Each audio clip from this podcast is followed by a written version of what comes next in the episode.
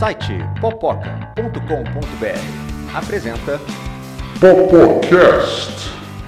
Apresentação Carlos Carneiro. Bem-vindos ao Popocast. Meu nome é Carlos Carneiro e estamos aqui com o editor-chefe do Popoca, Thiago Cordeiro. E? Ave Miranda, a profissional de artes cênicas. Oi! E Laura da Cunha, nossa especialista em livros. Olá! Então, pessoal, para esquentar, o que vocês viram recentemente para recomendar ou não para as pessoas?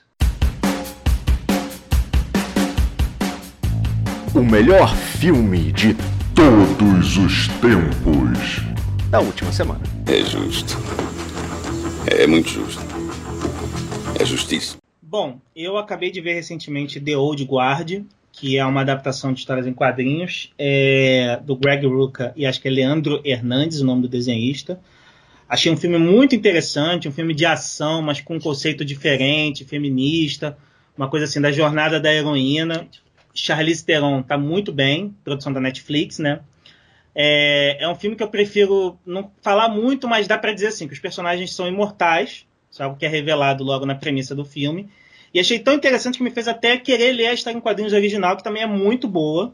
Eu dei uma olhada nela, achei o quadrinho muito bacana, vi algumas mudanças. É, e já estou bem ansioso para a Netflix confirmar o segundo filme, que eu acho que vai ser uma coisa quase inevitável, dado o sucesso que o primeiro fez.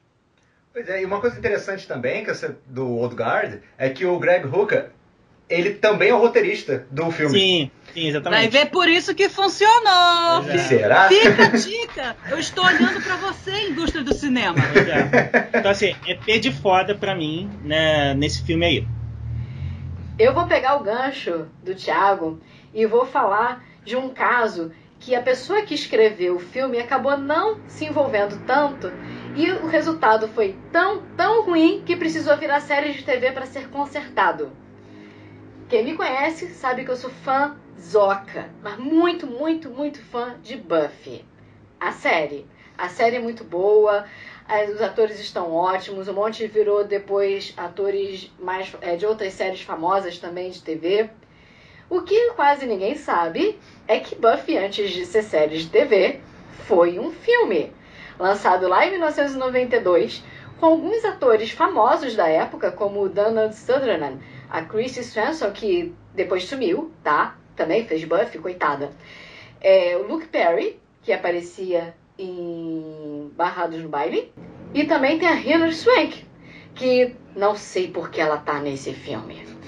Mas o filme, ele assim, pensa num filme muito, muito, muito ruim. Que de ser tão ruim, chega a ser extremamente divertido. Mas ele continua sendo ruim, sabe? Então assim, é, se você gosta de Buffy e você gosta de filme trash, é um pode ser. Cara, eu acho que nem como filme trash. ah, não, tem os clássicos, tem umas cenas clássicas no filme. É a melhor morte de vampiro de todos os tempos, é aquela última morte de vampiro. O filme é muito trash, mas tem coisas muito sensacionais de ruim dentro dele. Inclusive Ben Affleck. Oh, desculpa. Não, não é o Ben Affleck. Mas Podia ser. Esse filme da Buffy, Podia filme da Buffy ser. é o que eu costumo chamar de filme universitário. É que a galera da faculdade de cinema pegou umas câmeras e foi fazer. Nem as cenas de ação são trabalhadas assim. Não, não, mas Nada. olha só, era de 92, não tinha cena de ação tão trabalhada assim. Só se tivesse o Schwarzenegger. Aí era tiro pra tudo quanto é lado. Pois é, então assim, ok, pra, pra um filme de ação da época, aquelas cenas não, não são nem assim a coisa toda ruim. Mas, mas as mortes dos vampiros, gente, aquilo são muito. Aquilo é muito bom. Tanto a morte do Dráculazão lá, que eu não sei qual o nome do personagem, já esqueci. Mas enfim, ele é como se fosse o Dráculazão que morre botando aquela capa assim por cima da cabeça, é lindo. E o vampiro que morre, mas não morre. Aquilo também é fantástico. É muito, muito, muito trash. Aquilo ali parece cena de filme do Mel Brooks, aquele cara morrendo. Sim! Ah, ah, ah. Mas é divertido!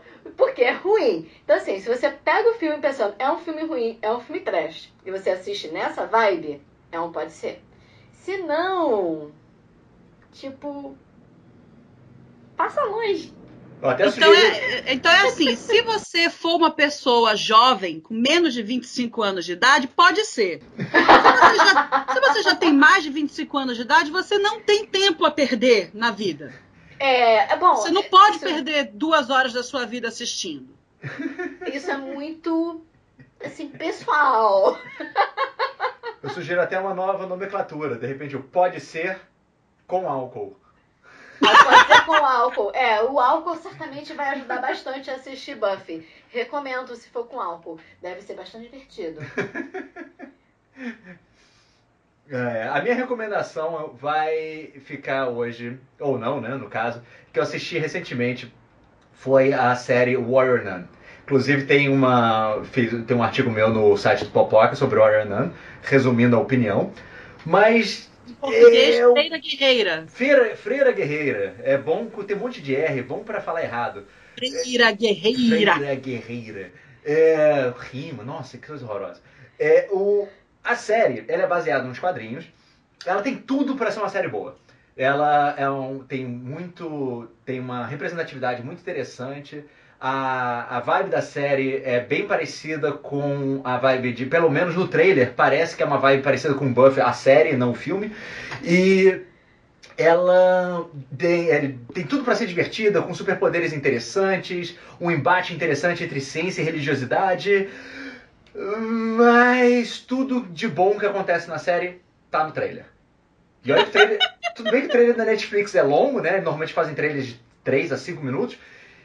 E é isso, acabou. Assim, você tem 10 episódios onde o que presta realmente são alguns minutos. Porque é muita enrolação, um negócio esticado, um roteiro que é, é feito, ignora crescimento de personagem.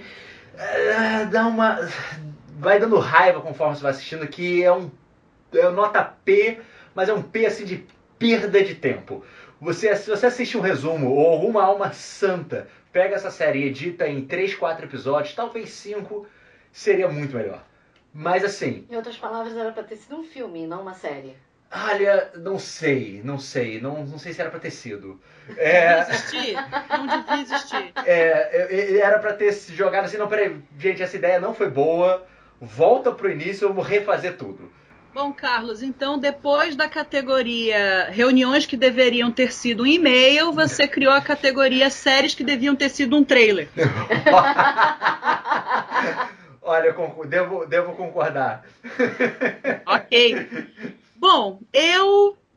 Como eu soube que o tema do nosso, do nosso podcast ia circular através de uma, uma obra de arte muito retrô e que eu ainda não tinha assistido, o que eu assisti foi X-Men, o filme do ano 2000. Você Foi- nunca tinha visto? Nunca tinha visto. Eu já tinha, eu já tinha começado. Eu não fui no cinema. Eu já tinha começado a assistir várias vezes quando passava na TV aberta, aquela que eu não vou dizer o nome, né? Quando começava a passar na TV aberta, eu começava a assistir, mas eu nu- nunca me pegou. Eu nunca consegui assistir. E aí, como a gente ia falar sobre ele, eu falei: bom, eu vou ficar completamente calada no podcast se eu não tiver assistido. Então eu vou assistir para poder dar uma opinião. E Então, eu quer nem dizer- sei se eu vou ser apedrejada pelas, pelos nossos possíveis ouvintes. Se você estiver nos ouvindo do futuro, eu já começo pedindo desculpa. Mas é assim, ah, eu sou uma pessoa que eu tenho muita implicância com filme, super filme, blockbuster de super-herói. Muita. É, é- tá é um defeito moral meu. O problema é meu. né? Não é do mundo, é meu. E aí eu fico sempre no pé de pode ser. Assim, se você tiver tempo, se você quiser ir no cinema com seus amigos assistir, pode ser. Mas não faça como eu, espere 20 anos para assistir, porque não, não funciona. Então, aproveitando o Funciona. gancho, então, que a gente vai falar um pouco mais sobre essa série no nosso quadro. Opa, chegou a hora de falar de velharia. Retro Nerd. Aproveitando que você acabou de assistir, que isso está fresco na sua memória, é, o- algum ponto positivo, algum ponto negativo? Como é que você vê esse filme agora 20 anos depois? Sabe que 20 Vamos anos lá. depois não tem spoiler, né, galera? Ah, não tem. Tá liberado. Tá liberado. Bom, o, mais, o que eu mais gosto, não só do filme, mas de toda a pegada dos X-Men, de todo o arco dos X-Men, é a discussão sobre inclusão, diversidade e acessibilidade. Né? Porque os X-Men são uma grande metáfora para as pessoas com deficiência ou para aquele que é o diferente na nossa sociedade. E eu acho isso maravilhoso. E eu acho que o filme original, na minha opinião, que sou uma pessoa com defeitos, gente, eu tenho defeitos. Eu sou uma pessoa que tem defeitos, então é isso. o filme original peca toda vez que ele foge desse debate. Toda vez que vira um filme de porradinha e lutinha, sabe? Toda vez que passa a ser um filme de soco, eu digo, ah, poxa, lá se foi o debate sobre inclusão. Eu sinto falta dele. Mas a pessoa está incluindo o punho na cara da outra pessoa. É bem isso. É isso. É bem isso. Quando começa a parte de lutinha, eu acho chato. Mas eu o, o entendo debate. o que você tá falando, mas você tem que entender também que é um filme de super-herói. É o que eu digo, eu tenho defeitos. É um filme de super-herói. O que, que as pessoas esperam num filme de super-herói? Justamente a inclusão dos punhos na cabeça dos outros, Dos entendeu? inimigos. Dos É, é filme de inimigos. lutinha. É É filme fi- de tem- luta. Filme de lutinha e filme de especiais. navinha. Tem lutinha e tem navinha. né? No deles não tem nave, só tem lutinha. Então, então, no, então sua recomendação seria hoje um P de pode ser. Cara, assim, eu, eu sei que o filme é um clássico, é que todo mundo tem que ver e tal, mas é que eu tenho muita dificuldade com super-herói. Eu entendo. Realmente, no caso, se você não gosta de super-herói, não assista Não nada dá. de super-herói, gente. Desculpa. Né? Não dá. Não É, dá. não dá, não dá. Você vai Mas é assistir só o que passa no coisas. cinema. Sabe? E pior que é isso, isso também me irrita muito. Não tem outra coisa sendo lançada nos cinemas. Por isso eu tenho assistido muita animação.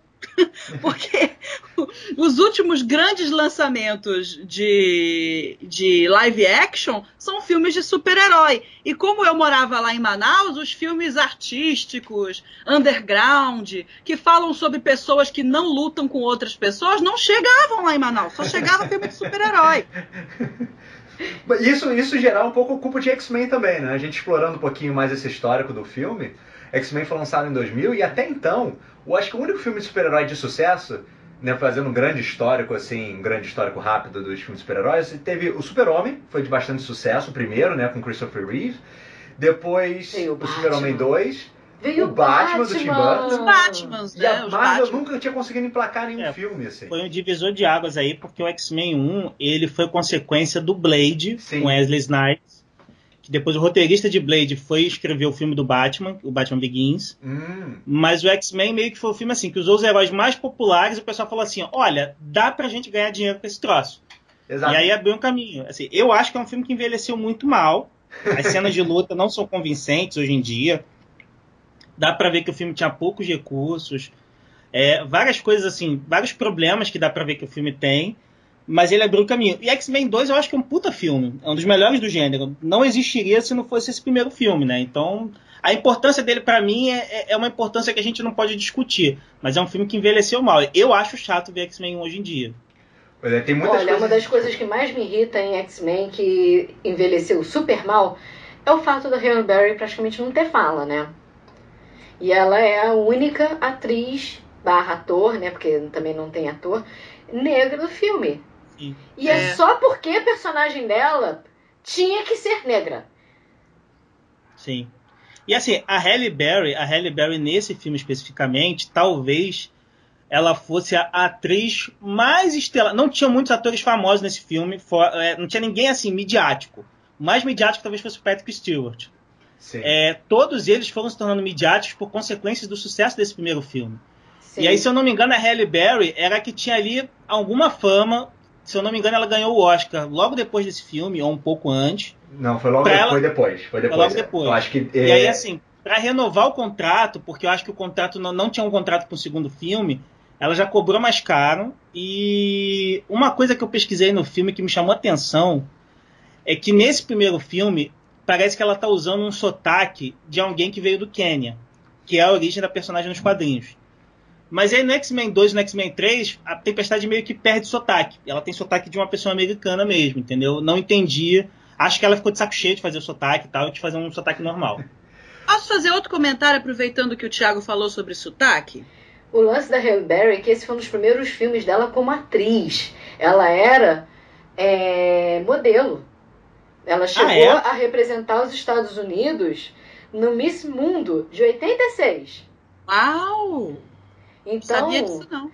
o lance dela nesse filme é que é um dos primeiros filmes dela como atriz É, mesmo. mas eu- É por isso lance- que ela tem tão poucas falas. Eu conheci, eu conheci a Hailey Berry fazendo Catwoman. Nossa. Não vamos falar disso agora, gente Mas- falar de Não, coisas não, não, não. Mas, gente, o filme existe. Não, não, Não, existe não não, é existe. mentira. Não alucinação existe uma fake news, ele foi um pesadelo. Mas foi como eu conheci a Hailey Berry. O Eu fato de eu conhecer uma mulher negra fazendo um personagem principal de um filme é uma coisa legal, é uma gente. coisa legal. É, eu acho que O teria- filme não, mas aí é que outra os história. roteiristas e os diretores não acreditavam muito nisso. Mas é, o X-Men realmente abriu um- muito caminho para os heróis, e principalmente da Marvel, né? Porque a Marvel estava basicamente à feira da falência. E engraçado, que eu acho que uma curiosidade interessante, é que X-Men é da Fox. Então a Fox foi responsável pelo o que hoje em dia é a criação da Marvel, é, e pelo todo o sucesso da Marvel, e a Fox desaprendeu a fazer filme depois. Porque ela fez X-Men 1 X-Men 2, a X-Men 3 foi um lixo, Quarteto Fantástico é bem questionável a qualidade Nossa, do é filme. horrível o Quarteto Fantástico. Né? O Quarteto Demolidor. Fantástico ele só piora com o tempo, né? O primeiro é mais o ou primeiro menos. é mais ou menos, o segundo é O horrível. segundo é ruim e aquele reboot que fizeram é detestável. É. Então, enfim. Eu nem vi o reboot, mas o primeiro eu amo de paixão, desculpa. Mas eu acho que é, é- é- é- o É problema nostalgia. é rola uma nostalgia e rola o fato Chris Evans. Desculpa, tem o Chris Evans. Ele É, tá até o Chris ótimo. Evans lá. É. Eu Ele acho, tá inclusive, que o Chris ótimo. Evans tinha mais jeito de tocha humana do que Capitão América. Assim, era uma coisa que me incomodava quando, Mas- quando Mas ele é passou porque ele Capitão ficou América. bom demais como Tocha Humana. Ele sempre será o Tocha Humana, né, gente? Ele não é o Mas Capitão é. América. Olha, olha, eu acho que ele conseguiu fazer a, a transição, cara. Eu, eu, eu, eu não acreditava que ele ia ser capaz, mas ele conseguiu. Ele me provou, como Capitão América, que ele tinha muito mais estofo como ator do que ele mostrava ter antes. Porque ele fazia o Tocha, ele fez o Tocha Humano e ele fazia outros filmes de adolescente, onde só fazia piadinha de cunho sexual e tava lá porque ele era bonitinho. E acabou. Quando ele, ele assumiu o papel de Capitão América, que, que é um personagem que, que ganhou dramaticidade por conta dele, inclusive, olha, é, é, a Marvel deve muito a ele e ao Robert Downey Jr. Eu acho que, que Robert Muito. Downey Jr. Se, se não fossem os dois encaixarem tão bem nos papéis como encaixaram, Guerra Civil não acontecia e, no, e É. o, o Ultimato não acontecia. É, o Robert Downey Jr. realmente ele tem um mérito aí. É, tem uma história de oportunidade aí, a gente até traçando um paralelo com o X-Men 1, a gente vê assim, o, o X-Men 1, que foi um filme que startou todo esse processo, aí, que começou todo esse processo, a gente vê que é um filme que atraiu atores promissores, Com né? certeza. Ou, ou atores e atrizes que já tinham feito grandes filmes, mas não eram muito conhecidos do grande público, não eram midiáticos. Sim, Anos depois, o filme dos Vingadores já atraiu muito ator assim, que ou era midiático ou estava no momento de oscilação da carreira. É o caso do Robert Downey Jr., que ele estava no momento assim, depois de vários problemas pessoais que ele teve, ele estava se reerguendo na carreira, fez Sherlock Holmes, fez grandes filmes. E Homem de Ferro foi meio que um presente para ele voltar a ser um ator de, de lotar bilheteria. É. Exatamente. E agora, e agora a gente está entrando no momento que os filmes super-heróis estão pegando ator que acabou de ganhar o Oscar. A Brie Larson assinou para fazer Capitã Marvel como a vencedora do Oscar. Sim. Era um cenário que há 10 anos atrás um ator não era levado a sério se ele fizesse um filme de super-herói, ele não faria. É por isso Inclusive, que, por exemplo, o Brad Pitt e o Tom Cruise não tem filme de super-herói no currículo. Com certeza. Inclusive, o De motivo. super-herói não, mas tem muito filme de ação. Sim, porque sim, são gêneros parecidos, mas diferentes. É. Mas, inclusive, esse negócio do, do, do- O que atraiu o Ian McKellen e o Patrick Stewart pra fazerem os X-Men foi justamente porque os dois eram os dois atores com mais nome na época. O Patrick Stewart vinha do sucesso de, de Star- Jornada nas Jornada nas Estrelas. O Ian McKellen já era um, um Sir na época e com, com grandes obras de sucesso. Já era o Ian McKellen. Já era o Ian McKellen, exatamente. Então, o que atraiu os dois pra fazer o X-Men foi justamente quando falavam pra eles, olha, é um filme de super-herói, mas é um filme que fala sobre minoria. fala sobre é, direitos, é, é, é, representatividade, né? fala sobre, sobre a, a luta do, de, contra a homofobia, contra racismo. E o McKellen sempre foi muito ativista em relação a, a, a contra a homofobia. Né? O, o, IMDB tem toda uma sessão de, de trivia ali sobre X-Men 1. Né? Uma delas é que o Patrick Stewart ele não lia quadrinhos, ele não sabia o que eram os X-Men, e que quando foram falar com ele do filme pela primeira vez, ele achou que era alguma coisa relacionada a Arquivo X. Porque era professor Xavier e. É, É, são os X-Men. Na real, é uma série que surgiu muito depois de X-Men. Possivelmente X-Men até influenciou Arquivo X em alguma medida. Muito assim. É bem depois. provável. dos. X-Men. Muito Ah, com depois. certeza. é, Então, sim. assim, pros caras, assim, pro Patrick Stewart, se você for pegar na época, ele era um ator que já tinha, já tinha um sucesso em TV e teatro muito forte e ele estava tentando fazer uma transição pro cinema. O Professor Xavier era uma chance dele deixar o Picard para trás. E o, o Patrick Stewart, quando tinha aquelas revistas nerd dos anos 90, toda vez que elas faziam assim, fizemos o casting do, do- dos X-Men, que sempre tinha essas coisas. Eu lembro que na, na minha adolescência escalavam o Sean Connery como Wolverine, umas coisas meio doidas assim. Mas o único ator que, desde aquela época, escalado como Professor Xavier era o Patrick Stewart. Ele era sempre o cara escalado como Xavier. Ele é parecido com o professor Xavier, né? Ele, Ele é já- fisicamente ele- parecido. Ele é, Ele é parecido fisicamente com o parecido. Xavier, Sim. não tem o que dizer. E- E, e ele é um excelente ator. Com certeza, ele tem a questão da liderança, né? Muita gente considera ele como o melhor capitão da, do- nas, nas histórias de, de, de- eu acho. É. é, das histórias de Star Trek. Então, né, da Jornada nas Estrelas. Essa liderança dele certamente pesa no papel, né? Porque afinal de contas ele fica lá sentado na cadeira da nave, falando com as pessoas, dando ordem. Certamente isso pesa para escolher ele como, como Uma pessoa que Xavier. fica sentada na cadeira dando ordem. Faz sentido. Exatamente. Eu tô Olha- agora prestando atenção, tem uma quantidade razoavelmente grande de atores no cast de X-Men que também fazem musical. Sim, Devia o ser Ciclope. muito interessante ver uma versão de Ai, musical delícia. de X-Men. Já pensou? Essa eu assistiria. Cara, se eu não me Essa eu engano, assistiria. Em vez de lutinha, eles podiam fazer espacates. Se eu não Ia me ser muito engano, mais legal. em algum momento da internet fizeram um musical do Wolverine de zoeira. Assim, que era um cara lá cantando as músicas do Wolverine. Eu não peguei pra ver isso daí, mas a gente pode até caçar. De repente a gente consegue encaixar no post aí e mostrar. Pois é. Então, das, da, considerando então aqui, né, pra gente fechar esse assunto dos X-Men, dos 20 anos, em comemoração aos 20 anos dos X-Men, qual é a sua melhor memória em relação aos X-Men? Que como isso influenciou na vida de vocês? Eu tenho uma, é, que eu já tinha comentado aqui com o Thiago. É, quando eu assisti na TV aberta o início do filme, naquela emissora que a gente, melhor não dizer o nome, é, uma coisa que chamou minha atenção é o fato de o nosso dublador brasileiro do Wolverine, Hugh Jackman, ele botar um sotaque com palavras do Rio Grande do Sul. Ele chama a vampira de guria, por exemplo, o tempo todo. Porque como o Wolverine é canadense, o inglês do Wolverine é diferente do inglês americano. Então ele deu um jeitinho do, do português dublado do personagem Wolverine ser diferente do português padrão que a gente tem. E eu acho isso um troço super positivo que até nos leva a refletir um pouco é, que a nossa dublagem brasileira tem um hábito de pasteurizar o idioma. Nunca, vi, nunca vimos até hoje, acho que não veremos tão cedo, um dublador com forte sotaque pernambucano ou baiano ou qualquer coisa que se afaste do padrão Rio, Rio, Rio de Janeiro, São Paulo. E o fato de o personagem Wolverine ter na dublagem dele elementos que são de um português que não é o português padrão, dele dizer, ô, guria, faz isso, faz aquilo, eu acho muito positivo. Que te mostra assim, gente, se o inglês tem pessoas de sotaques diferentes, por que, que a dublagem em português também não pode ter pessoas de sotaques diferentes? O original é diverso, por que, que a nossa versão dublada tem que ser pasteurizada?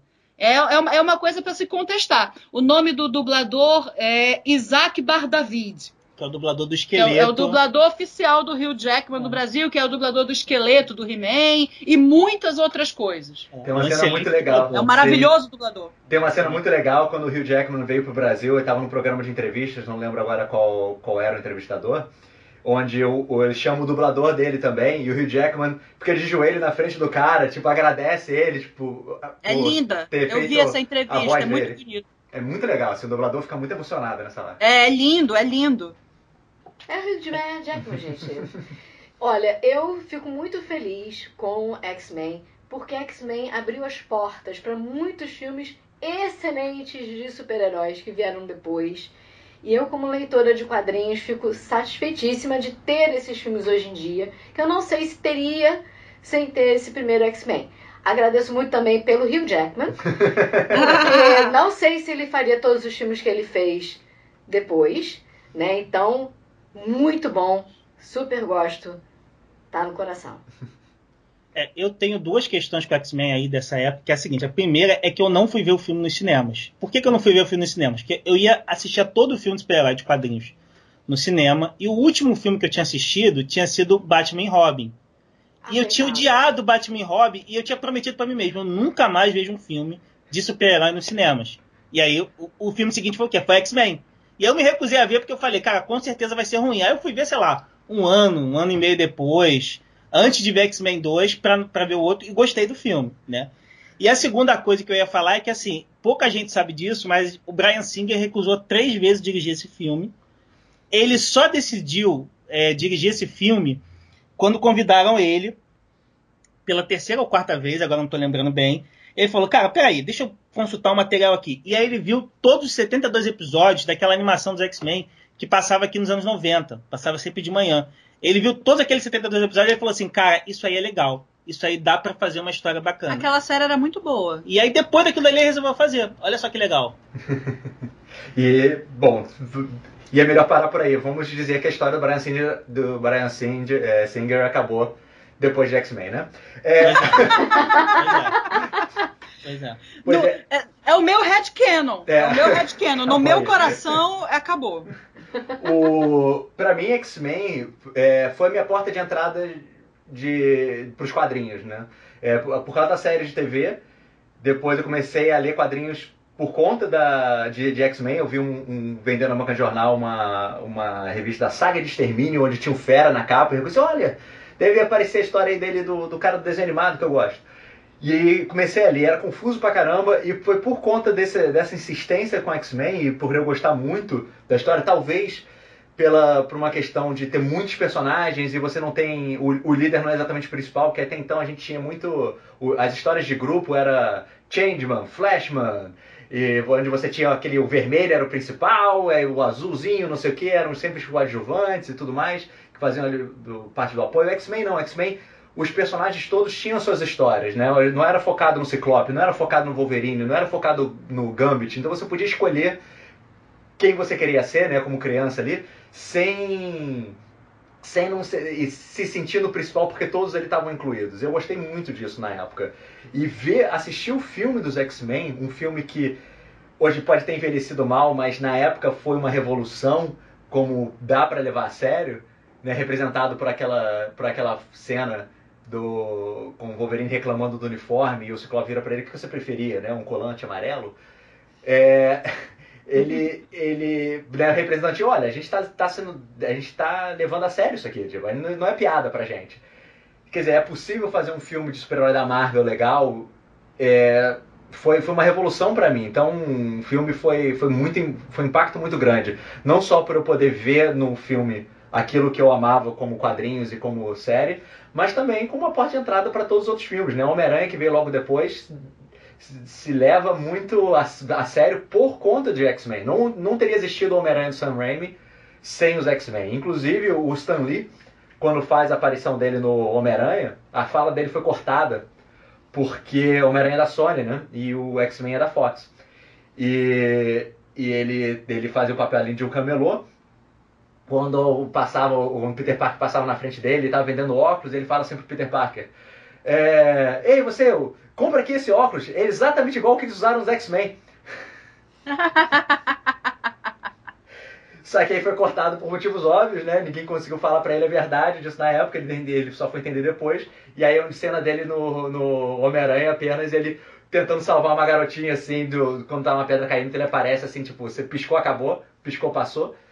Mas, mas enfim, né? Ele participa de X-Men, participa de, de, de Homem-Aranha e participa dos outros filmes da Marvel desde então até o seu, seu falecimento depois disso. Mas enfim, X-Men foi um impacto muito grande e a gente tem que agradecer para os fãs de super-heróis que agradecer que a gente só tem filme de qualidade por conta dele hoje. É isso aí, pessoal. Se a gente esqueceu de falar de alguma coisa de X-Men, então fale pra gente o que, como o X-Men nos últimos 20 anos impactou a sua vida. E até a próxima. E- Site popoca.com.br apresentou Popocast. Quer participar do Popocast? Mande um comentário que a gente lê. Nosso e-mail é sitepopoca@gmail.com. Você também pode enviar pelo formulário de contato no site popoca.com.br ou nas nossas redes sociais, no Instagram, Facebook e YouTube, em que estamos como arroba sitepopoca.